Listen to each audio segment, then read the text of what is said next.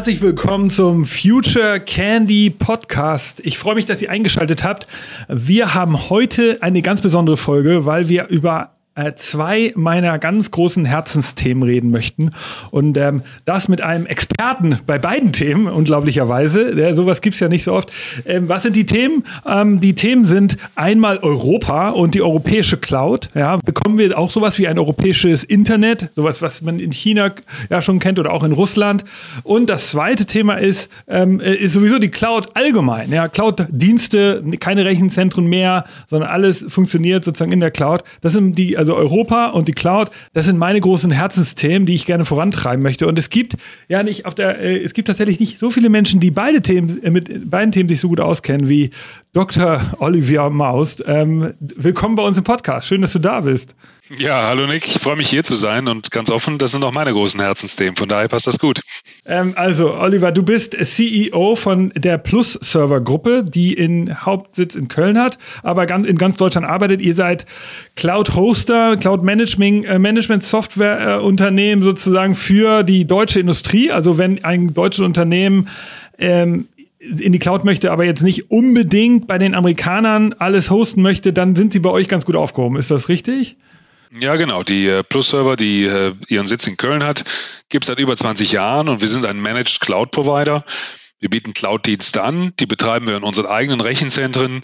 Wir haben, äh, wir, wir entwickeln und betreiben komplexe Cloud-Lösungen für äh, Kunden im deutschsprachigen Raum.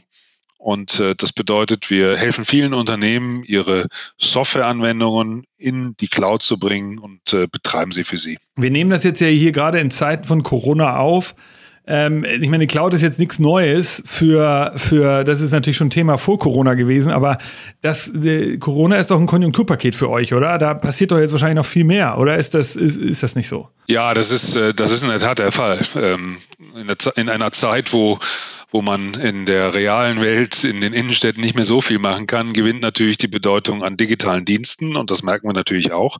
Ähm, viele unserer Kunden haben nicht nur digitale, sondern natürlich auch äh, analoge, analoges Geschäft. Äh, wir haben viele Unternehmen, viele Kunden im Bereich des Handels, die natürlich stationäres Geschäft haben und äh, in den letzten Wochen hat das natürlich zunehmend äh, oder hat das nicht stattgefunden und eine starke Verlagerung halt in den digitalen Bereich äh, äh, geführt. Starke, starker Anstieg im Bereich äh, E-Commerce, auch starker Anstieg natürlich naturgemäß äh, beim Arbeiten zu Hause, also Zugang zu Unternehmens, äh, äh, zur Unternehmens-IT, ähm, in Form von VPN-Diensten, also virtuellen Netz, Netzen, äh, Netzzugängen äh, hat stark gestiegen. Äh, auch sowas wie, wie Learning, also auch ich habe zwei Kinder und äh, plötzlich geht das Lernen von zu Hause auch digital und mit, äh, mit Videostreaming. Das sind Dinge, die plötzlich einen ungarnen Push kriegen. Und das Gute ist, ähm, die deutsche Gesellschaft merkt, dass viele Dinge, die früher als schwierig galten, jetzt plötzlich doch ganz einfach gehen und, äh, und das, äh, diese Themen bekommen einen Push. Also ich finde interessant, äh, was wir bearbeiten, ähm, äh, dass, dass auf der einen Seite ist es Corona ein Konjunkturpaket gewesen für die digitalen Services und natürlich für Cloud-Unternehmen äh, wie euch, aber auch natürlich für diese ganzen Software äh, und äh, Sachen, die darauf laufen, also die ganzen Chats und Videoconferencing-Tools. Ähm, auf der anderen Seite ist aber auch ein Imageprogramm, wie du gerade sagst. Also, dass Digitalisierung auf einmal positiv besetzt ist. Also selbst die skeptischsten Mittelständler müssen ja jetzt akzeptieren, dass ähm, ohne digitale Tools gar nichts mehr geht. Ja? Ähm, und deshalb ähm, bin ich, also ironischerweise bringt ja sozusagen für einige, äh, für einige Unternehmen bringt, die Digita bringt diese Corona-Krise ja auch Vorteile. Ja, ähm, es ist natürlich immer, äh, man muss vorsichtig sein, wenn man davon spricht, dass die Corona-Krise äh, äh, Vorteile bringt. Aber es ist in der Tat so, dass in einer Zeit, wo es schwierig ist und wo man sich anders organisieren wird, man plötzlich lernt mit Dingen, dass Dinge, die, denen man vorher vielleicht skeptisch gegenüberstand, plötzlich doch viel einfacher sind. Also es sind eigentlich eher mentale Barrieren, die jetzt überwunden werden, die jetzt, wo die Krise hilft, sie zu überwinden. Äh, auch bei uns in der Firma äh, ist es so, also ähm, wir sind zwar ein digitales Unternehmen und äh, an vielen Standorten verteilt und haben auch viele Leute, die im Homeoffice arbeiten, aber dass alle im Homeoffice arbeiten, den Fall hatten wir bisher noch nicht. Und dass das so gut klappt, äh, das hätte ich nicht gedacht. Also ähm, äh, und plötzlich überdenkt natürlich jeder sein, sein, seine Arbeitsmuster und Patterns und das Teamverhalten ist plötzlich ganz anders. Man wird kreativer, man wird, äh, man wird, man kommuniziert auf eine andere Art. Und natürlich ist es so, dass so eine Krise einen auch zum, zum Andersdenken zwingt. Das ist schon ein positiver Effekt, das stimmt. Aber okay, dann lass uns vielleicht mal in das große Thema abtauchen. Du, warum wir ja eigentlich uns treffen wollten. Wir haben ja jetzt ganz unabhängig von dem Corona-News uns überlegt, wir wollten sprechen über, über Gaia X. Das, dem einen oder anderen Hörer sagt das vielleicht nichts. Ich hatte es ja in der Anmoderation so halb angekündigt. Dahinter verbirgt sich die europäische Cloud, ein europäisches Internet. Ähm, das ist im Moment zum großen Teil ein Konzept. Es ist ein bisschen, äh, es, ist, es, es existiert in der Form noch nicht. Aber vielleicht, du, du beschäftigst dich ja schon länger damit. Erklär mir doch mal und den Hörern, was, was, was verbirgt sich dahinter? Ja, das mache ich gerne. Vielleicht aber, bevor ich erkläre, was, äh, was sich da genau hinter verbirgt, äh, zwei, drei Worte zur Cloud an sich. Ähm, Cloud-Technologie ist ja äh, eine eine ganz wichtige Technologie im täglichen Leben geworden. Viele der Services, die wir im Internet nutzen, basieren auf der Cloud, also auf äh, IT-Infrastruktur, die verteilt virtuell ist und die von vielen äh, geteilt wird. Und äh, das ist ein Motor geworden für viele Angebote für unsere Wirtschaft und auch für die Gesellschaft. Und äh, man muss äh, wissen, dass viele, äh, viele Internetdienste auch dominiert werden durch Technologien, ähm, auch unserer, auch Unternehmen, die in Deutschland agieren, äh, auf Technologien und Infrastruktur, die, die in, in anderen Ländern liegen, insbesondere in, der US, in, der, in den USA ähm, und vor allem auch an ähm, konzentriert sind auf wenige Anbieter, die dort eben diese Cloud-Infrastruktur betreiben und die Cloud-Dienste betreiben. Und ähm, bei der zugenommenen Bedeutung von Cloud-Services ähm, ist inzwischen ein eine gewisse Nachdenklichkeit erreicht, wo eben äh, datenschutzrechtliche Bedenken oder eben Bedenken äh, um diese Konzentration die Politik und auch Unternehmen äh, äh dazu motiviert haben, eben äh, auch in Europa äh, entsprechendes zu schaffen. Und dort ist eine Initiative geschaffen worden im vergangenen Jahr, die Gaia X heißt ähm, die auch vom Wirtschaftsministerium, vom, vom BMWI unterstützt wird und äh, nach vorne gebracht wird und, äh, und ihren Ursprung eigentlich auch hat in der Industrie 4.0 Initiative wo es eben darum geht, digitale Souveränität herzustellen. Ja, und digitale Souveränität heißt zum einen Souveränität über die Daten, also Datensouveränität, aber auf der anderen Seite auch äh, Souveränität über Technologie. Also diese beiden Komponenten, Daten- und Technologiesouveränität, das soll äh, Gaia X eben schaffen. Und, äh, und was dort eben geschaffen werden soll, ist, äh, ist äh, auch in diese beiden Bereiche zu unterteilen, nämlich auf der einen Seite auf der Datenebene, dass eben Technologien und Konzepte und Schnittstellen geschaffen werden für den Datenaustausch, für den Datenzugriff, um Zugriffsrechte zu verwalten, um Identitäten zu verwalten und zu überprüfen, äh, dass eben verantwortlich und nach europäischen Werten mit Daten umgegangen wird. Das ist so die Datenebene und auf der Infrastrukturebene eben, dass die Technologie, die dort verwendet wird, um eben solche Daten zu speichern oder zu verarbeiten, dass sie eben unabhängig ist von wirtschaftlicher oder politischer Kontrolle und Einfluss.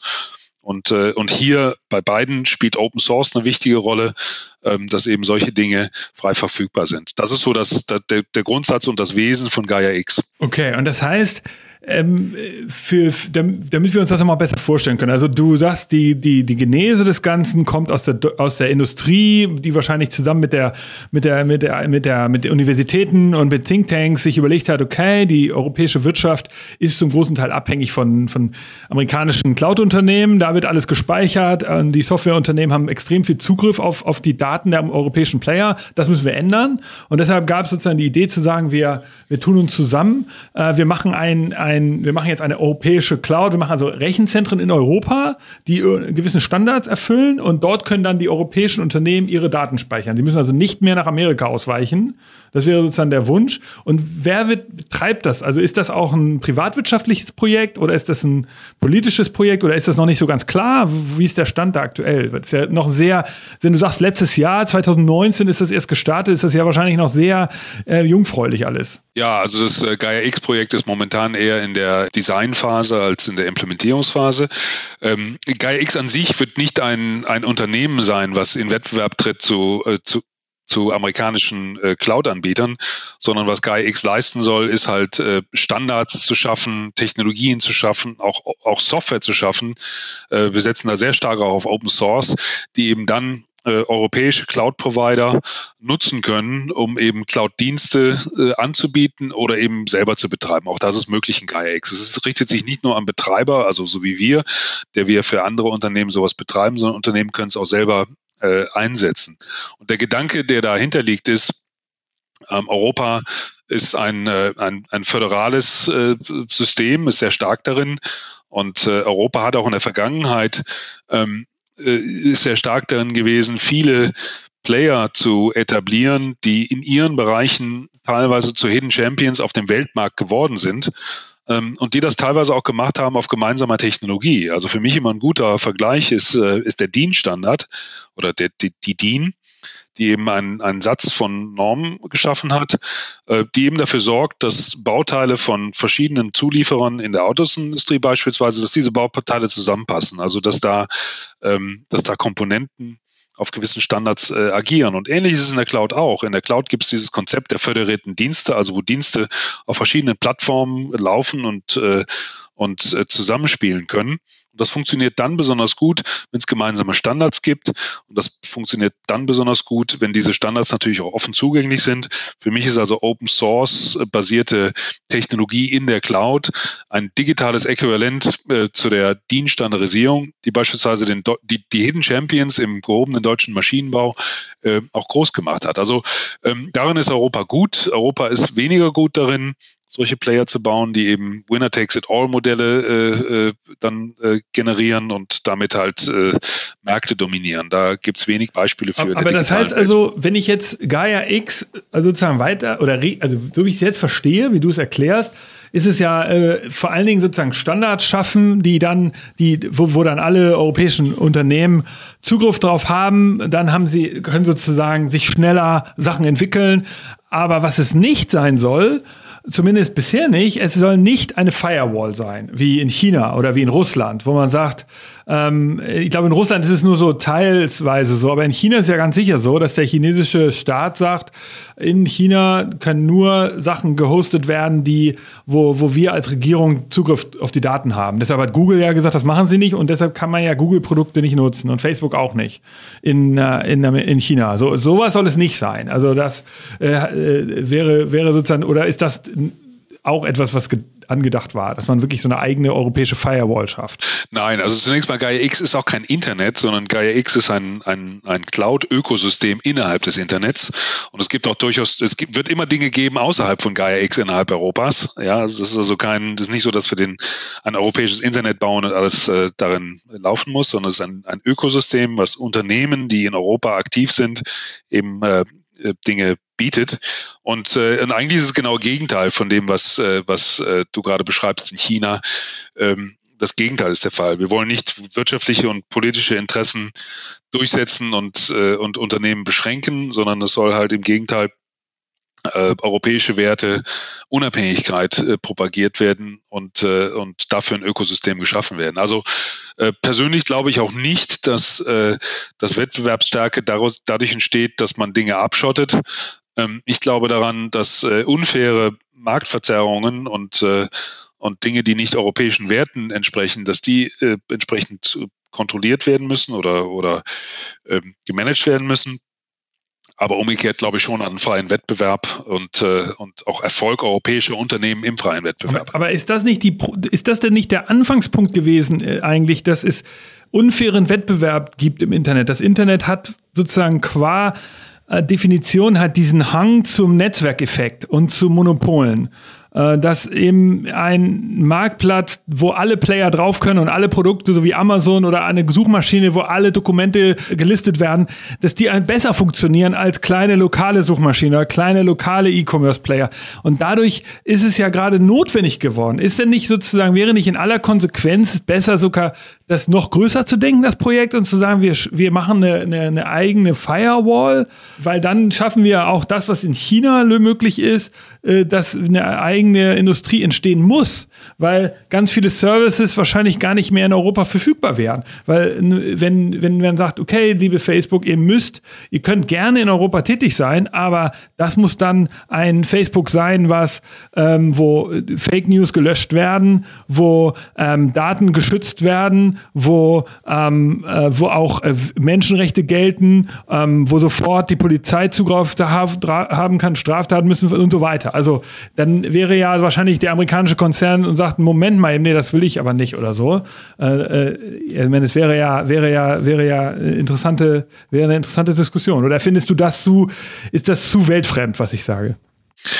Ja gut, es sind jetzt zunächst mal zwei Fragen. Die eine Frage ist europäischen Anbietern, die eben, äh, die eben ihre Leistung und ihre Wertschöpfung, die früher in Hardware abgebildet wurde, äh, ja, Maschinenbau, äh, Leistung findet halt heute auch sehr stark äh, in, in Software statt.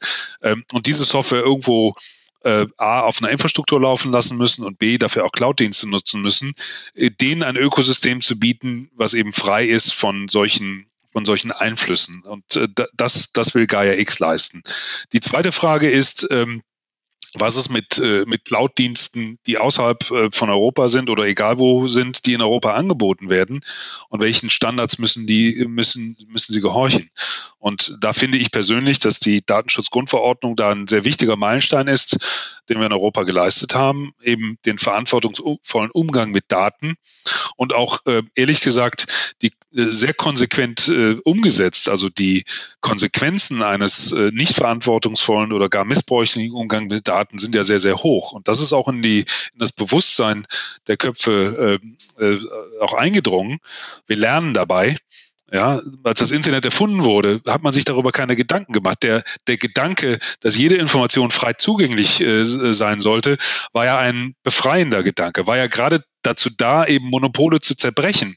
Dass eben genau dieses Konzept des Internets zu starken neuen Monopolen geführt hat, das wusste ja damals keiner. Und der, der fehlende oder der, der Designfehler im Internet ist ja, dass es kein Urheberrechtselement im Internet gibt. Ja, also, und auch meine persönlichen Metadaten unterliegen ja einem gewissen, einer, einer, eine gewisse Leistung von mir oder eine gewisse, eine gewisse Urheberschaft. Und dieses Konzept gibt es im Internet nicht und auch den rechtlichen Rahmen dafür nicht. Das wird nach und nach geschaffen. Und ich bin auch davon überzeugt, dass es wahrscheinlich auch noch mehr Dinge gibt, die man schaffen muss. Aber ich finde schon, dass die DSGVO in, in Europa ein starkes Regulativ geworden ist und auch international anerkannt ist als Benchmark, äh, wie man damit umgehen kann. Und ich finde auch, dass, äh, dass man darauf achten muss, wie, wie Dienste angeboten werden. Und da wird sicherlich noch weitere Dinge geben.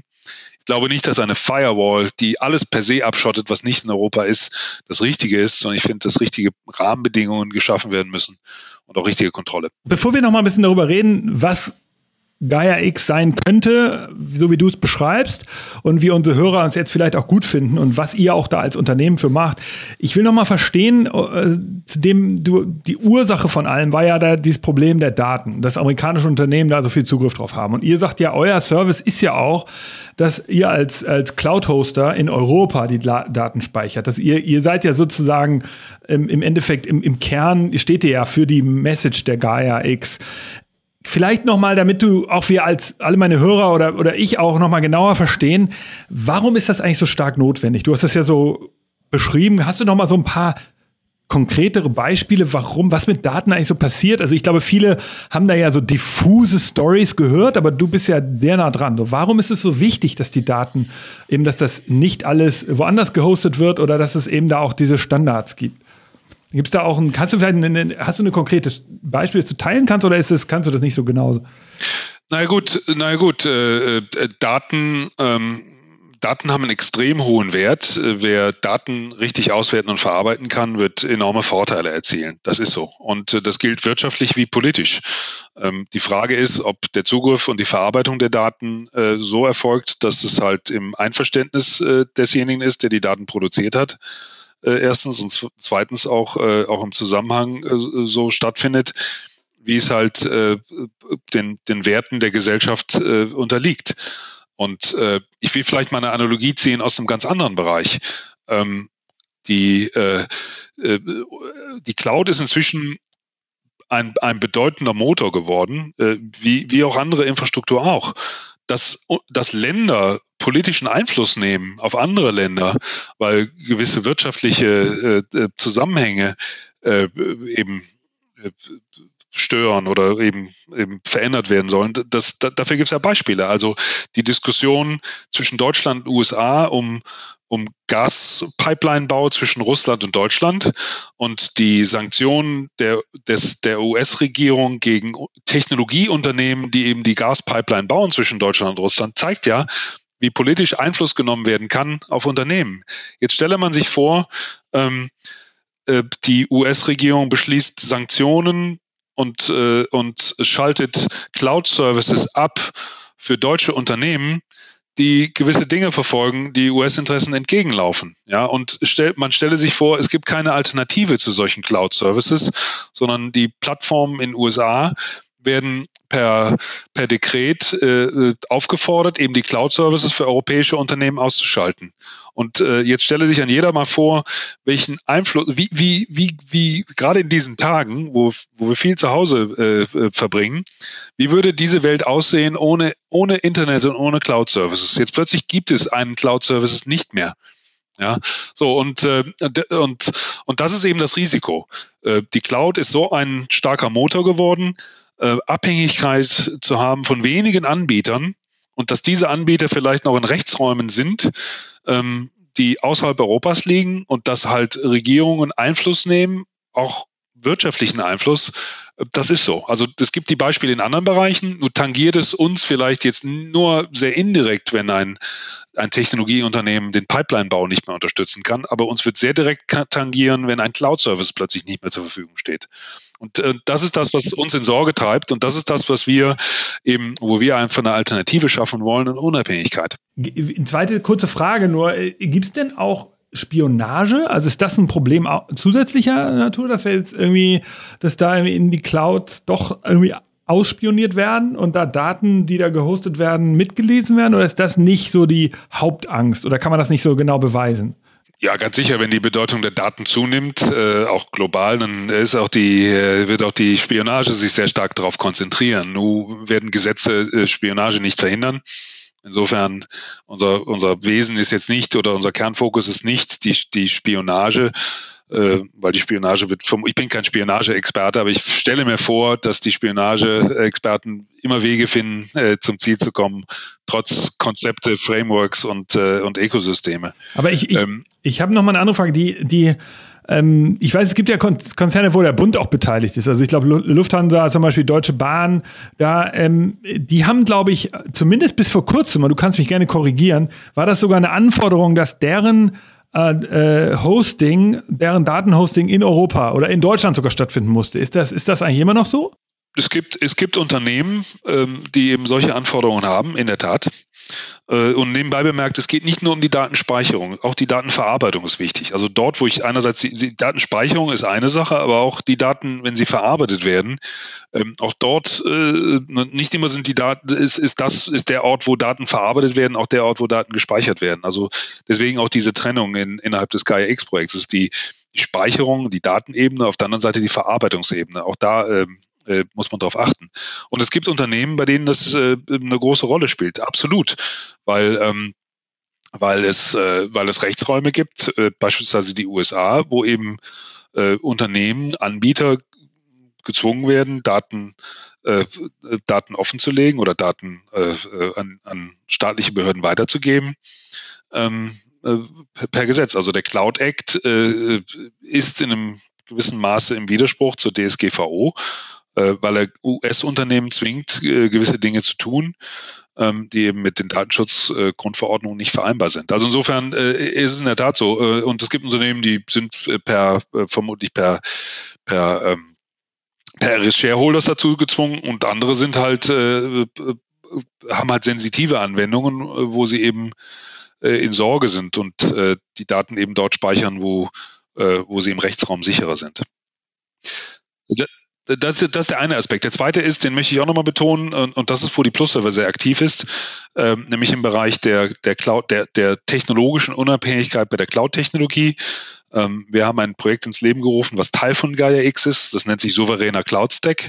Ähm, das ist eine Cloud-Technologie, die eben ähm, äh, Open Source basiert ist und die europäischen Anbietern, auch gerne Anbietern außerhalb Europas, aber es ist mit europäischen Werten versehen, die Anbietern und Unternehmen es erlauben soll, Cloud-Technologie zu betreiben, die eben frei ist von Rechten Dritter, die eben nicht der Gefahr unterliegt, äh, politischer oder wirtschaftlicher Einflussnahme oder politischer oder äh, äh, äh wirtschaftlicher, äh, ich sag mal, Kontrolle.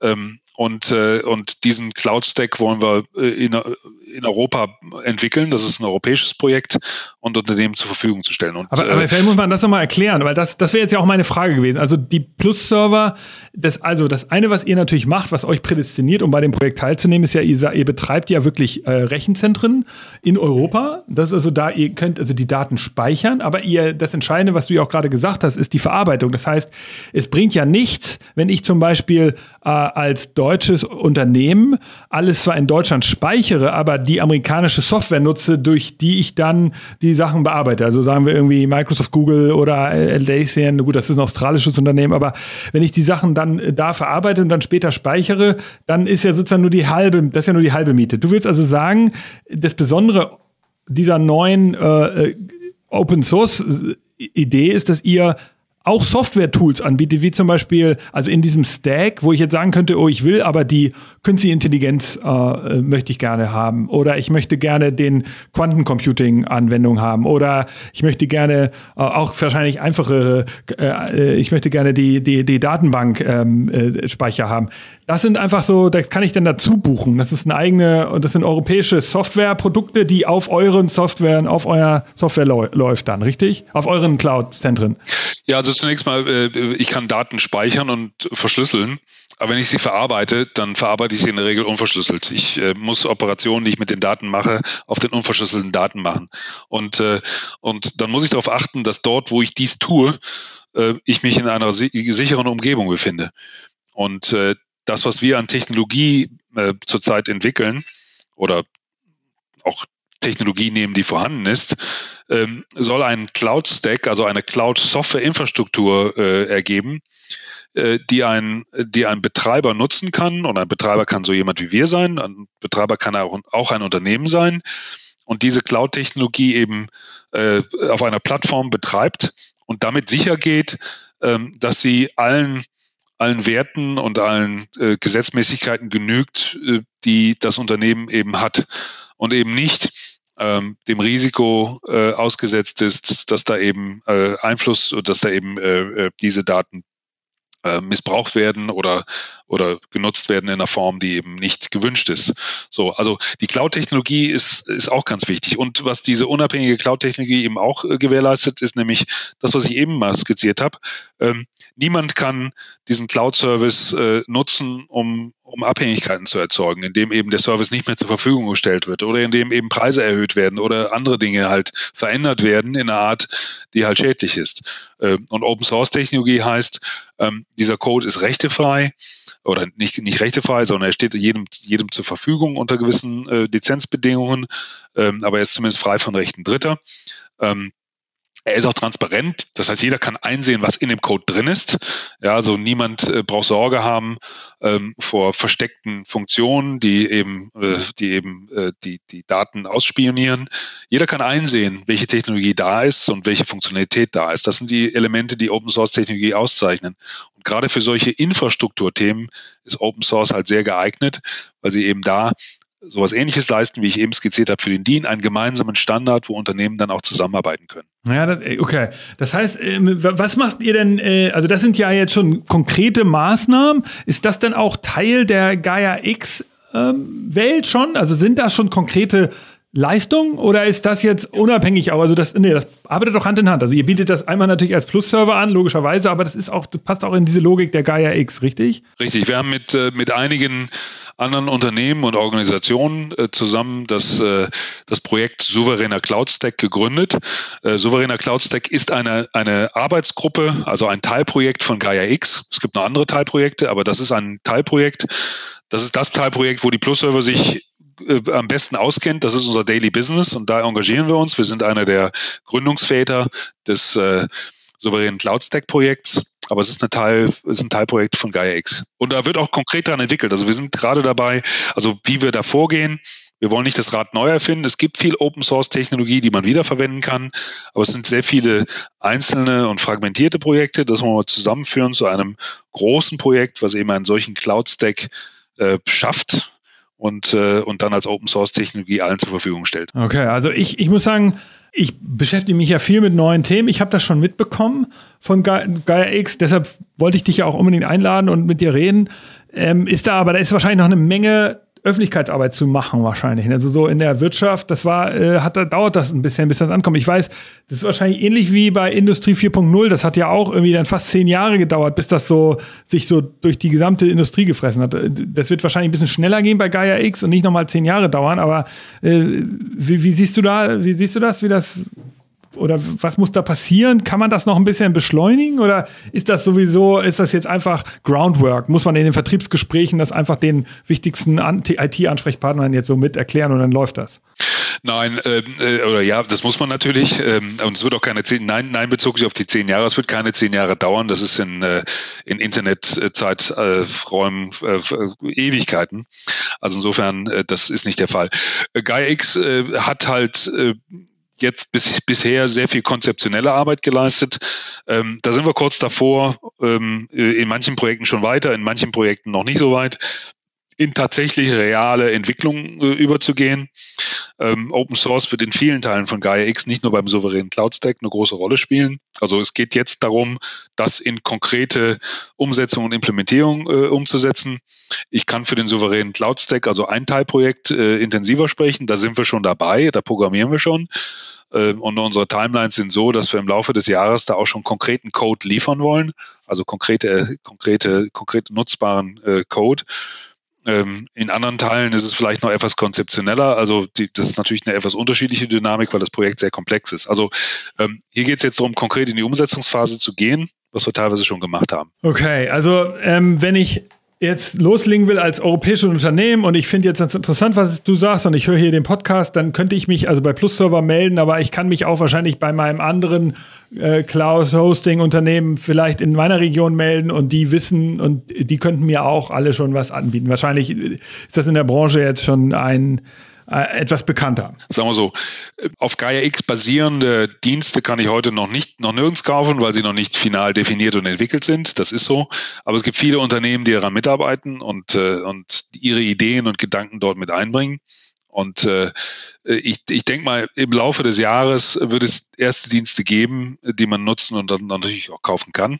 Äh, äh, die genauen Timelines hängen natürlich äh, von den jeweiligen Diensten ab. Ich kann für den souveränen Cloud Stack sprechen. Also da werden wir, ich denke, gegen Ende des Jahres äh, erste nutzbare, nutzbare Services haben. Na gut, okay. Das passt ja wahrscheinlich auch in, in, in, in die aktuelle Planung von vielen Unternehmen, die ja alle so die, die ein bisschen ihre, ihre, ihre ganzen Investitionspläne verschoben haben aufgrund der Corona-Krise. Aber ich will mal noch was anderes, dich jetzt äh, hier im Podcast zu haben, ist ja auch was Besonderes. Du bist ja jetzt schon seit langem in der Branche. Du hast ja jetzt schon seit, ich sag mal, seit äh, einigen Jahren betreust du ja, bist du jetzt bei Plus Server, du warst vorher in der, in, in der Communication, der Telco-Branche tätig. Du hast ja Transformation am eigenen Leibe miterlebt.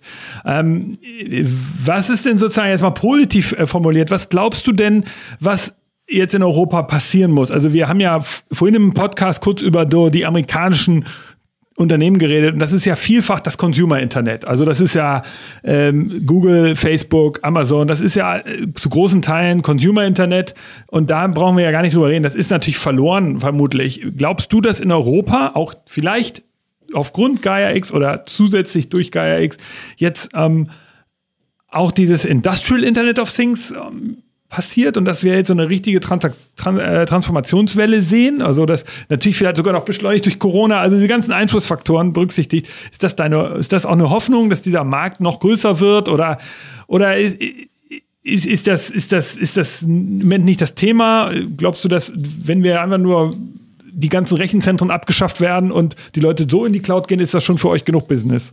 Also zunächst mal, das, das, das Gaia X-Projekt und viele Aktivitäten in Europa rund um das Internet sind getrieben durch, äh, durch, durch Industrial-Themen, also durch, äh, durch produzierende Unternehmen. Ähm, von daher, das ist einer der Kernantriebsfaktoren äh, äh, davon. Ich glaube, äh, ja, die äh, andere Länder haben einen starken Vorsprung gegenüber Europa. Aber ich glaube nicht, dass, äh, dass das alles schon verloren ist.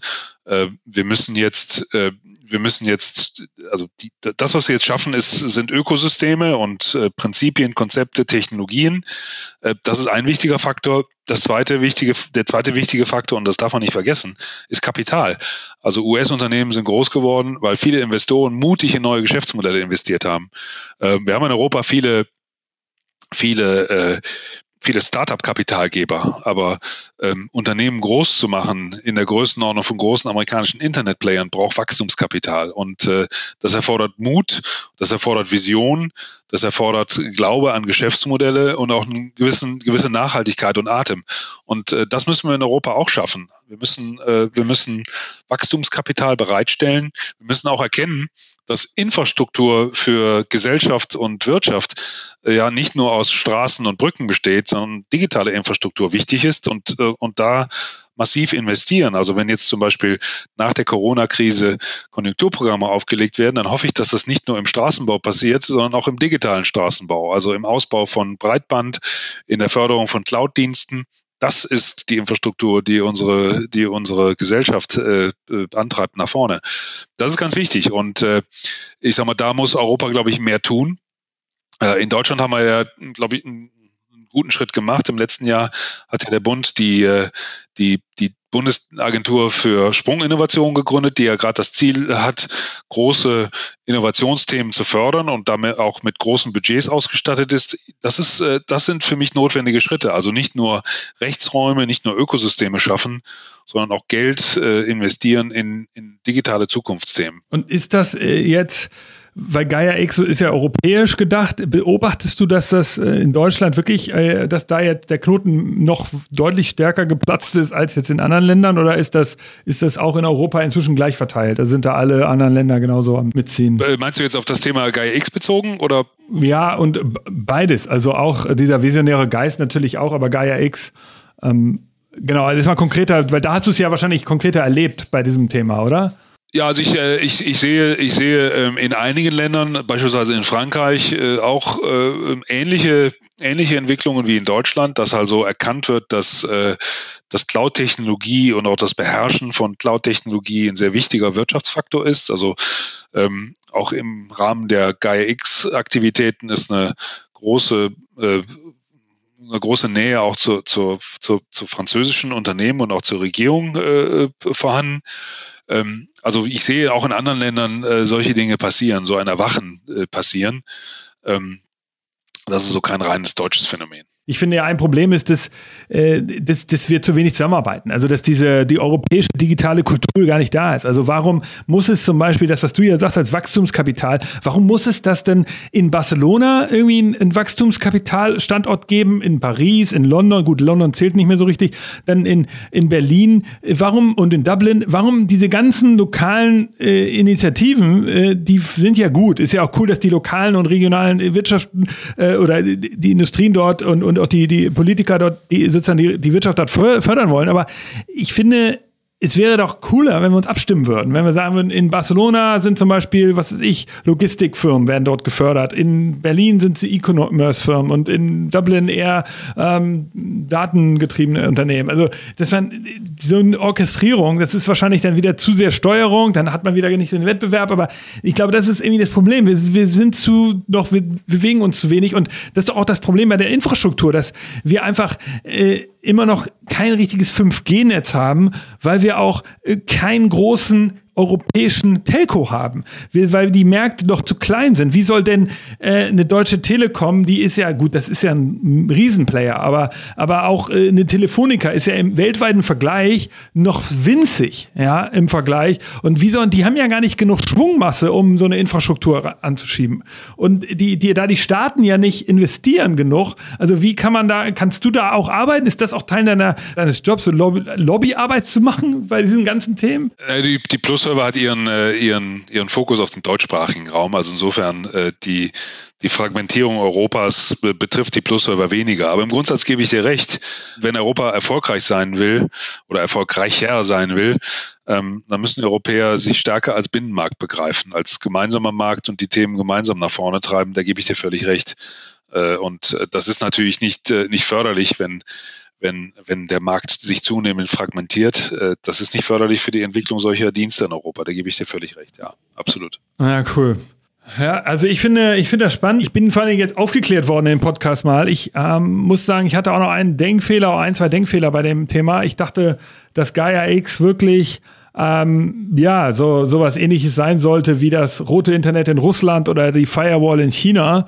Ähm, aber du hast das ja gut erklärt, dass das natürlich auch überhaupt gar nicht der Sinn der Sache wäre. Ja? Also, dass man sozusagen, wir versuchen es intelligenter zu machen. Wir versuchen nicht Leute draußen zu lassen, sondern wir wollen die, die Binnenwirtschaft fördern und dadurch im Wettbewerb neue Services entstehen lassen.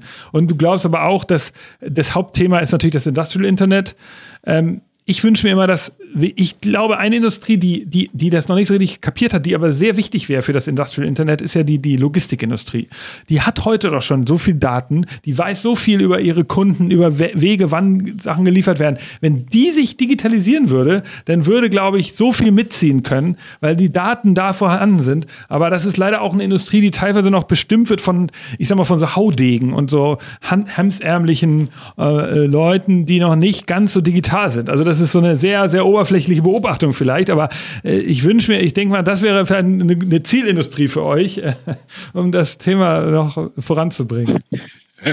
Ja, wir haben tatsächlich auch einige Logistikkunden äh, in unserem Kundenbestand. Äh, das ist in der Tat so. Klar, äh, Logistik ist sehr analog, weil es geht ja darum, das Transportieren physischer Güter. Ich gebe dir aber auch recht, dass man da mit digitalen Mitteln sehr viel machen kann. Ähm, ich kann nur wiederholen, womit wir das Gespräch gestartet haben. Die Krise, in der wir jetzt sind, zeigt, glaube ich, vielen, äh, vielen, vielen Bürgern und auch Unternehmen, ähm, dass, äh, dass der konsequent, sehr konsequent, der diesmal erzwungene konsequente Einsatz von digitalen Instrumenten halt doch viel besser klappt, als man sich das vorgestellt hat und dass die Risiken vielleicht nicht so groß sind. Also die Risiken im Sinne von, ist der betriebliche Ablauf schwierig oder ist das Organisation einer, einer schulischen Initiative digital schwierig? Nein, ist es eigentlich nicht. Es geht ganz einfach, wenn man will. Also insofern glaube ich schon, dass vielleicht auch Branchen, die nicht so weit sind, jetzt durch die Krise einen gewissen Push bekommen und, äh, und da ein gewisses digitales Erwachen stattfindet. Oliver, richtig cool. Vielen Dank. Ähm, wenn jemand Interesse hat an äh, Gaia X, beziehungsweise natürlich Plus Server und eurer sozusagen europäischen Technologie und auch sagt, ich möchte gerne, dass meine Daten in Europa gespeichert werden und auch idealerweise verarbeitet werden dann in Zukunft, dann können Sie sich bei dir melden. Ähm, du bist auf LinkedIn zu finden Du bist äh, natürlich auch über deine, über deine Webseite erreichbar. Absolut, absolut. Jeder, der, der sich bei uns meldet, äh, da nehmen wir die Anfragen gerne entgegen. Also ich, ich danke, dass du uns äh, jetzt hier das aufgeklärt hast, dieses doch komplexe Thema. Also ich meine, Cloud erklärbar zu machen für Leute, die nicht jeden Tag damit arbeiten. Ähm, und ich freue mich, wenn wir dich vielleicht irgendwann mal wieder hören, wenn wir dann, äh, die, wenn Gaia X total lebendig ist und sehen, was ist jetzt alles draus geworden und was für coole neue Firmen und Anwendungen und Branchen äh, sind entstanden, dann können wir ja nochmal drüber reden. Sehr gerne, hat mir auch sehr viel Spaß gemacht. Vielen Dank für die Einladung.